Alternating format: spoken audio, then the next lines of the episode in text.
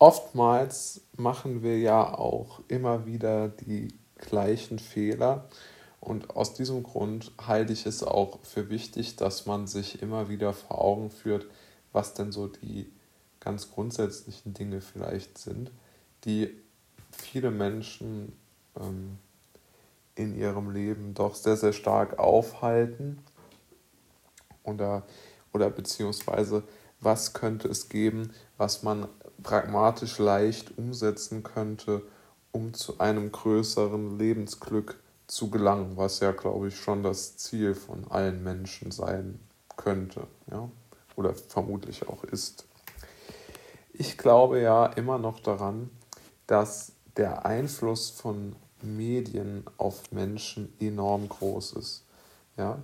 Und ich habe das ja schon oft genug betont, dass ich sehr, sehr kritisch ähm, bin, was das Anschauen von Nachrichtenprogrammen beispielsweise angeht. Weil ein Nachrichtenprogramm, also egal ob es jetzt die Tagesschau ist oder was auch sonst, das ist immer tendenziell aus meiner Sicht negativ ausgerichtet.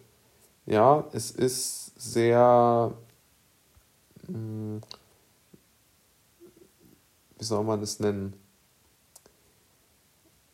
Es ist sehr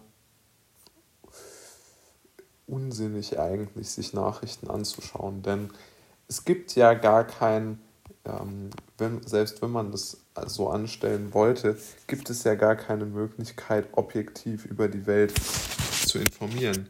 Denn man informiert ja immer aus irgendjemandes Blickwinkel und dessen sollte oder wird immer aus irgendjemandes Blickwinkel informiert und ähm, ist deshalb ja schon einmal mit den Grundsätzen der Neutralität aus meiner Sicht sehr wenig bis nicht vereinbar.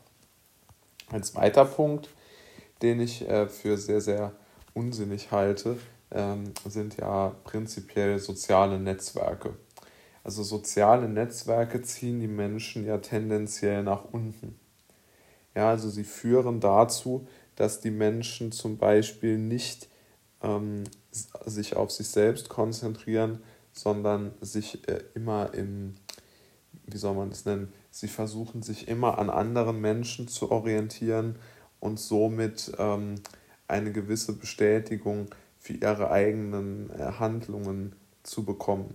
Nun kann man natürlich argumentieren, dass dies nicht ganz äh, unsinnig ist, aber doch glaube ich, dass es völlig, äh, völlig schlecht ist, weil man natürlich von den anderen Menschen immer nur die guten Momente sieht und alles, was anderen Menschen nicht gelingt oder misslingt, das ähm, fällt natürlich bei einer solchen Betrachtungsweise vollkommen unter den Tisch. Also auch dort sehe ich eine sehr, sehr große Disparität zwischen ähm, diesen richtigen und diesen ähm, falschen ähm, äh, Beweggründen, warum man sich auf Social Media bezieht. Also richtig, um das nochmal klarzustellen, wäre vielleicht sich selbst als Marke aufzubauen oder so. Und ein falscher Grund ist, glaube ich, Bestätigung zu suchen. Denn Bestätigung findet man nur im echten Leben und nicht digital.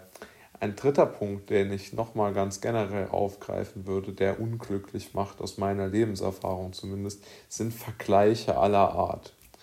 Also man sollte sich nur dann damit beschäftigen, was jemand anders hat, wenn man es der Person wirklich gönnt und man die Person auch wirklich kennt. Denn nur dann kann man wirklich evaluieren, warum und was diese Person wirklich erreicht hat. Wenn man von außen irgendwo drauf blickt, das merkt jeder, wenn er sich in der Branche gut auskennt. Wenn man von außen drauf blickt, sieht die Sache erstmal wunderschön und geräumig aus. Wenn man aber sozusagen innerhalb des Systems, Systems steckt, dann möchte jeder nach draußen. Also man kann es sich vielleicht so vorstellen, ja, also es ist wie ein Gebäude, ähm, wo von außen jeder Mensch hinein möchte und von innen jeder Mensch heraus, ja. Und ich glaube, das gilt für sehr, sehr viele Bereiche. Und ich glaube, Vergleiche in irgendeiner Art und Weise, die führen eigentlich immer zu Neid, ja.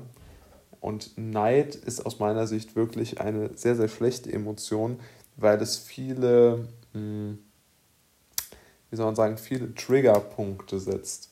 Also zum einen geht es ans Selbstwertgefühl, zum anderen geht es an die Effektivität des eigenen Denkens, es geht an die Qualität der eigenen Gedanken. Also es hat eigentlich extrem viele negative Faktoren. Wenn man es extrem übertreibt, kann man sich auch noch hohen Blutdruck einhandeln.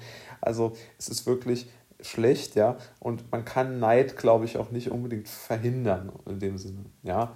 Also ich glaube, das ist irgendwo in den Menschen angelegt, dass, dass sie, wenn, wenn sie sich unter Druck gesetzt fühlen durch den Erfolg von jemand anderem, dass sie dann Neid empfinden. Das darf man gar nicht werten, sondern ich glaube, man muss das äh, nüchtern betrachten und ähm, dann sagen, okay, wenn ich diese Neidgefühle empfinde, dann ähm, kann ich mich einfach mit der, mit der Person oder mit der Sache nicht mehr beschäftigen. Und das ist ja dann auch eine Art Selbstschutzmechanismus, der eigentlich sehr, sehr gut ist.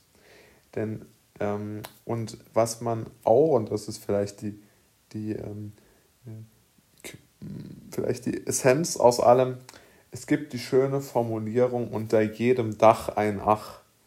Und ich glaube ja, dass die Vergleiche mit anderen die Menschen sehr unglücklich machen. Und ich inkludiere da ja auch mich, ja. Also ich bin da ja in keiner Weise ausgenommen von, im Gegenteil, ja. Ähm, dort würde ich sagen, ist es so, dass man diese Vergleiche ähm, am besten einfach unter oder man versucht sie so gut es geht, geht auch nicht immer, auch klar, aber man versucht es so gut es geht zur Seite zu stellen und nicht sich damit pausenlos zu beschäftigen. Und das sind so meine Ideen, wie man Unglück vermeiden könnte. Jetzt gibt es natürlich noch sehr viele andere Möglichkeiten, Unglück zu erfahren, völlig klar. Krankheiten, schlimme Dinge, ja, können Schicksalsschläge. Das kann man aber äh, vielleicht verhindern, aber sagen wir mal so, es, es gibt auch Dinge, die man einfach nicht beeinflussen kann. Aber de, de, der Vergleich, das unter Druck gesetzt fühlen, ist ganz zentral Bestandteil von jedem Unglück. Und das muss man wissen, glaube ich.